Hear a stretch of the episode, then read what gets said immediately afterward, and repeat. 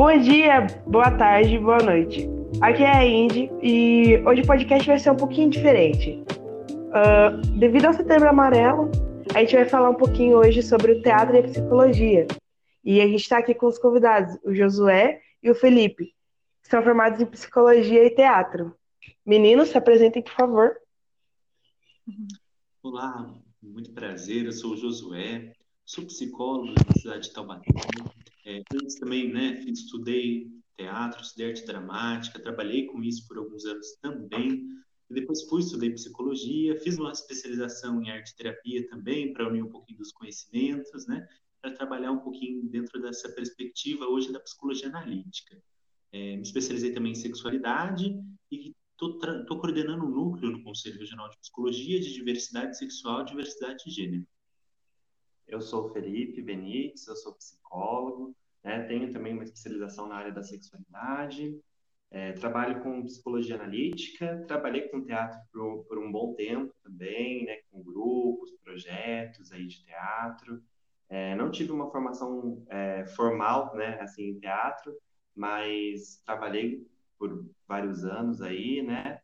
E hoje eu estou também coordenando um núcleo, eu ajudo, né, no núcleo de diversidade sexual e de gênero lá no conselho, mas eu coordeno o núcleo de povos tradicionais no conselho de psicologia aqui do, da subsede do Vale do Paraíba e Litoral Norte, né? E também junto com o Josué eu coordeno é, um grupo de acolhimento à população LGBT.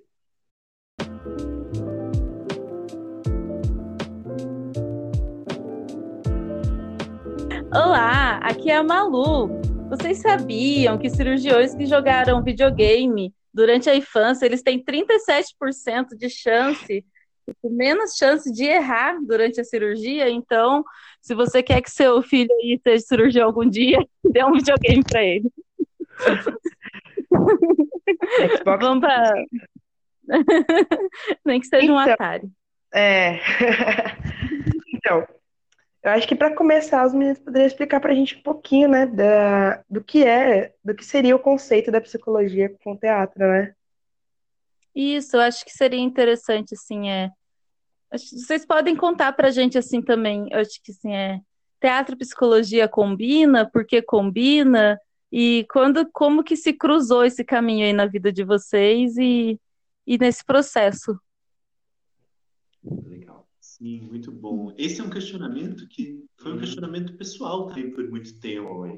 E isso é muito interessante. E foi bem interessante, né, como, como isso foi fazendo sentido aos poucos também, né? Não foi de uma hora para outra que isso é, que, que isso veio para nossa consciência também, né? Foi uma coisa que, bom, dentro do teatro a gente teve um, um momento de insight e dentro da psicologia também. Isso.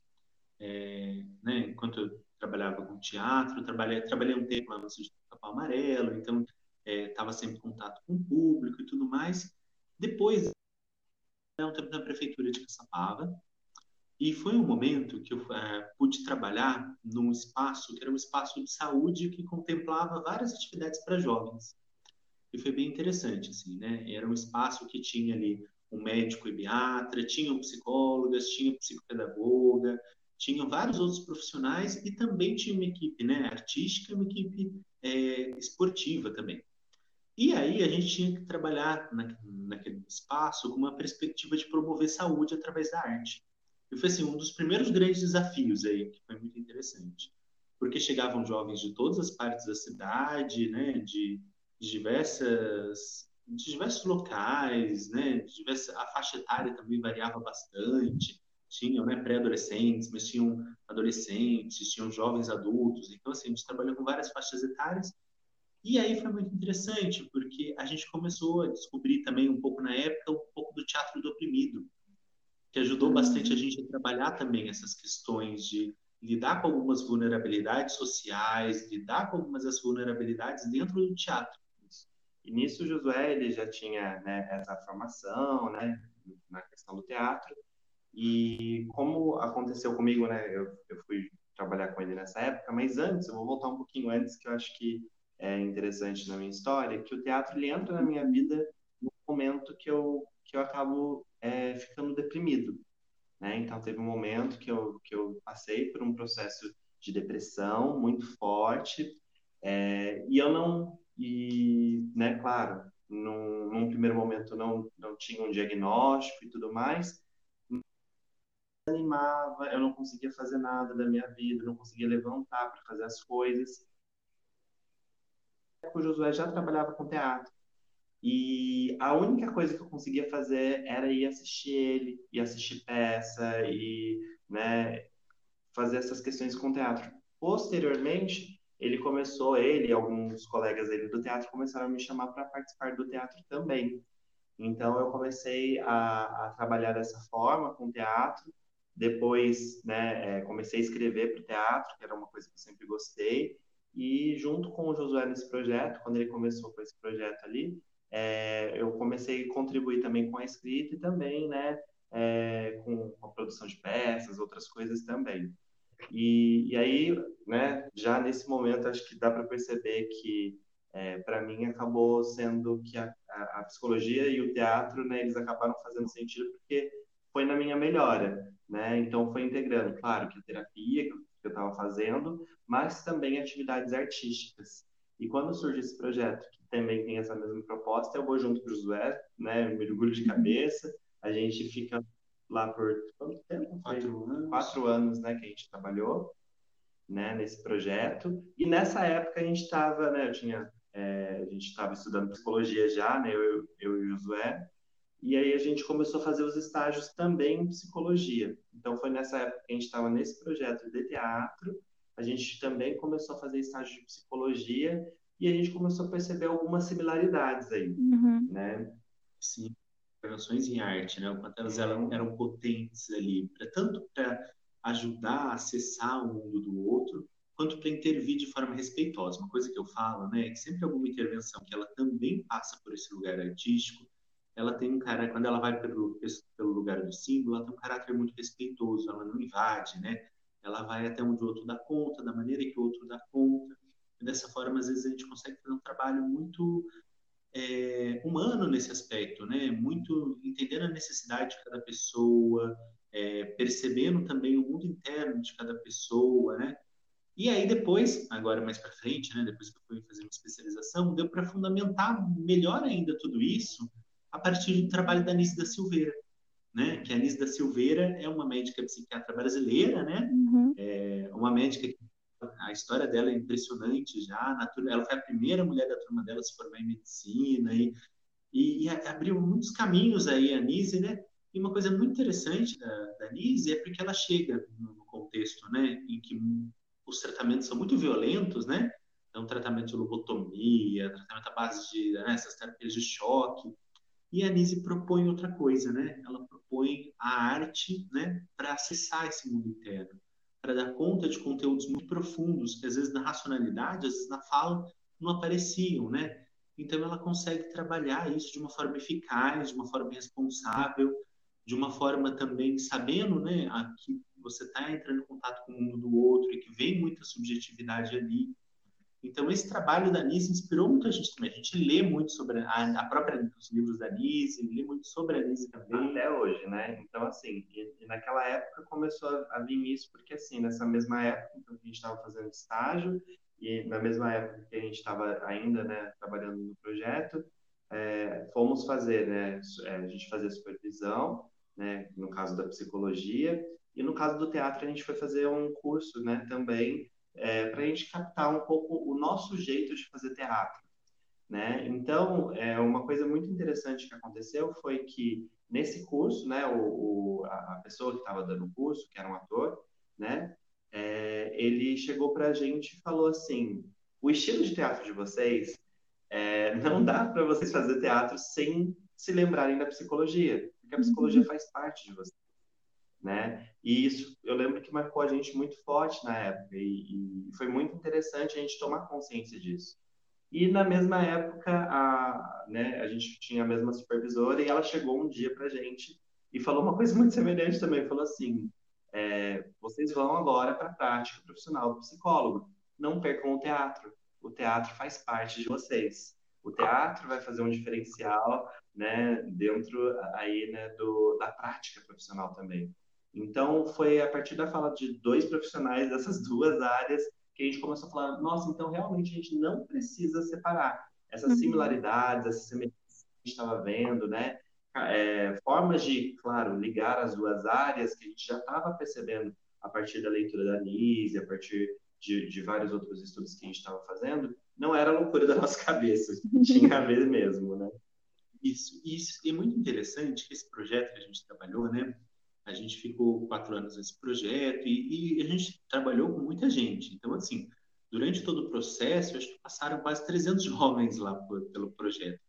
E até hoje a gente colhe muitos frutos desse trabalho, né? Às vezes a gente está vivendo a nossa vida aqui, fazendo outras atividades e alguém vem contar alguma experiência para a gente tudo mais. Teve muita gente que seguiu na área do teatro, isso é muito legal. Uhum. Então, a gente tem alunos que hoje estão na FEGO, tem alunos que se formaram depois em teatro, a gente tem uma aluna que está fazendo artes cênicas na Unesp, a gente tem muita gente que conheceu o teatro através dali, quer seguir como profissão mesmo no teatro.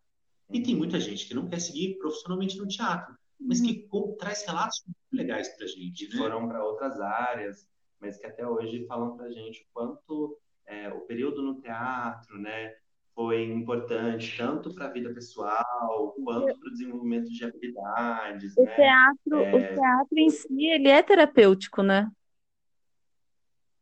O, o processo. Sim, ele pode ser, pode ser. Isso é muito legal, né? Porque dependendo da, da relação que a gente pode estabelecer com o teatro, ele pode desenvolver muitos potenciais que estavam ali dentro da gente já, né? Ele traz isso para fora e ele pode promover saúde, principalmente, né? A gente pensar nessa uhum. perspectiva de que, principalmente quando a gente pensa em saúde, né? A gente fala que é biopsicossocial, tem um aspecto social que é das minhas relações. E, e olha o, o, quanto o teatro pode promover isso, né? Pode uhum. promover uhum. outros tipos de relações. É... Você pode experimentar papéis que talvez normalmente na vida não foi possível. Você pode uhum. expandir a sua autopercepção, a percepção do outro, criar relações a partir disso. Lidar é... com o seu corpo.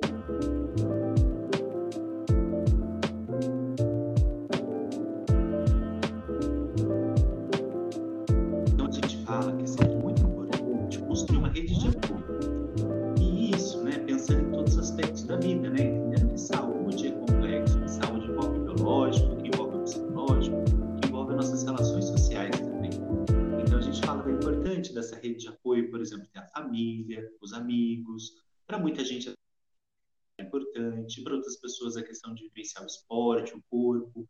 Para outras pessoas, por exemplo, fazer artístico, né, ajuda na expressão de coisas que são muito importantes, né, de comunicar coisas que por outros caminhos não é possível.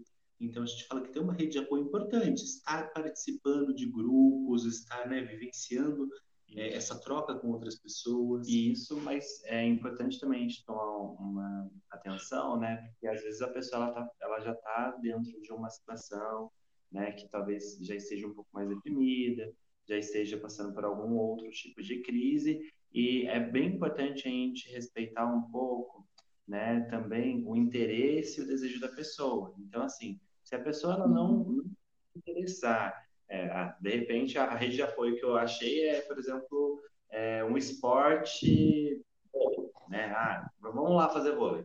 Se a pessoa não quiser, não força também que não é bom nada, nada que a pessoa é bom. Né? Uma coisa que a gente costuma dizer, né, é uma pergunta muito respeitosa que a gente pode fazer: como que eu posso te ajudar? Uhum. Né? Muitas vezes a gente presume que sabe que o outro precisa, mas ninguém é melhor do que o outro mesmo para contar isso para gente. Uhum. Então, essa pergunta é muito válida. Assim, como eu posso te ajudar? Né? A gente gosta muito dessa pergunta, ela é muito respeitosa. É, entendendo também que cada pessoa tem o seu tempo, cada pessoa tem seu limite, né? Mas o quanto a gente pode ajudar também as pessoas a buscarem ajuda a partir do que elas, como o Felipe falou, às vezes quando você está deprimido, você não tem energia para começar algo novo, mas às vezes a pessoa consegue retomar algo que para ela era importante, né? Se ela tiver desejo, uhum. não tem problema também mas às vezes ela quer retomar alguma outra coisa e é importante a gente ter atenção para isso, né? Durante crises, Dá por exemplo. Não, eu concluí, eu falei assim, é dar o acolhimento, é isso mesmo, né? Isso. Às vezes, por exemplo, durante uma crise, né, a gente fala que é muito importante, mais importante do que dar conselho, é escutar o outro, né? Deixar o outro uhum. falar, oferecer espaços seguros para que o outro se sinta acolhido, que o outro se sinta compreendido. Isso é mais importante, às vezes, do que aconselhar, ou tentar dizer algo. Ou tentar aplicar uma técnica, né? Eu costumo dizer que, assim, não existe um caminho muito pré-determinado aqui, né? Na hora de a gente acolher a pessoa. Porque surgir coisas é, a partir do que ela vai dizer pra gente, que ela vai querer comunicar pra gente. Isso, e cada pessoa tem um caminho, né? Uma coisa que a gente fala também é que não dá para tentar ser o salvador, né? É. Então é muito importante você oferecer ajuda, mas dentro do seu limite também, né? Você contar com as redes de apoio, né? Porque assim, se você assume o papel de que vai, eu ajudo a pessoa, eu dou conta disso, é muito perigoso, inclusive, para você adoecer, né? Porque você uhum um papel e uma questão que, assim, não é humanamente nem possível se a gente parar para pensar assim nesse sentido, né? Então, poder contar com essas redes é nesse sentido, muito importante. E aí, nesse sentido, a gente queria fazer um convite, né? Que é. eu acho que é muito legal.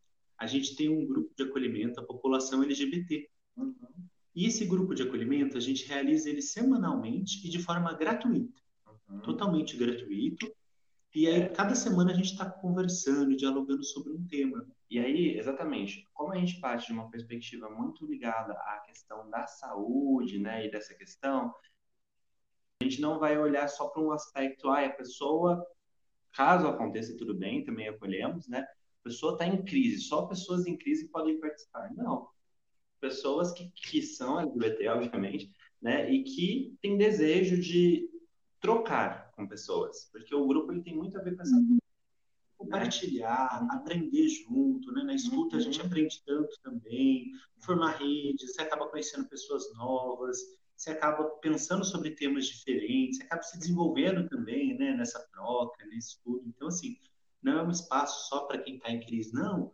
É um espaço para todo mundo, né? É um espaço para que todas, todos, todos possam se expressar, né? Possam de fato compartilhar, construir vínculos legais também, isso é tudo é muito valorizado no grupo. E ampliar um pouco a nossa realidade, né? E quando a gente está em contato com mais pessoas, a gente vê que o mundo é muito maior e que existem possibilidades onde a gente não via antes. Então, o grupo de acolhimento funciona nesse sentido.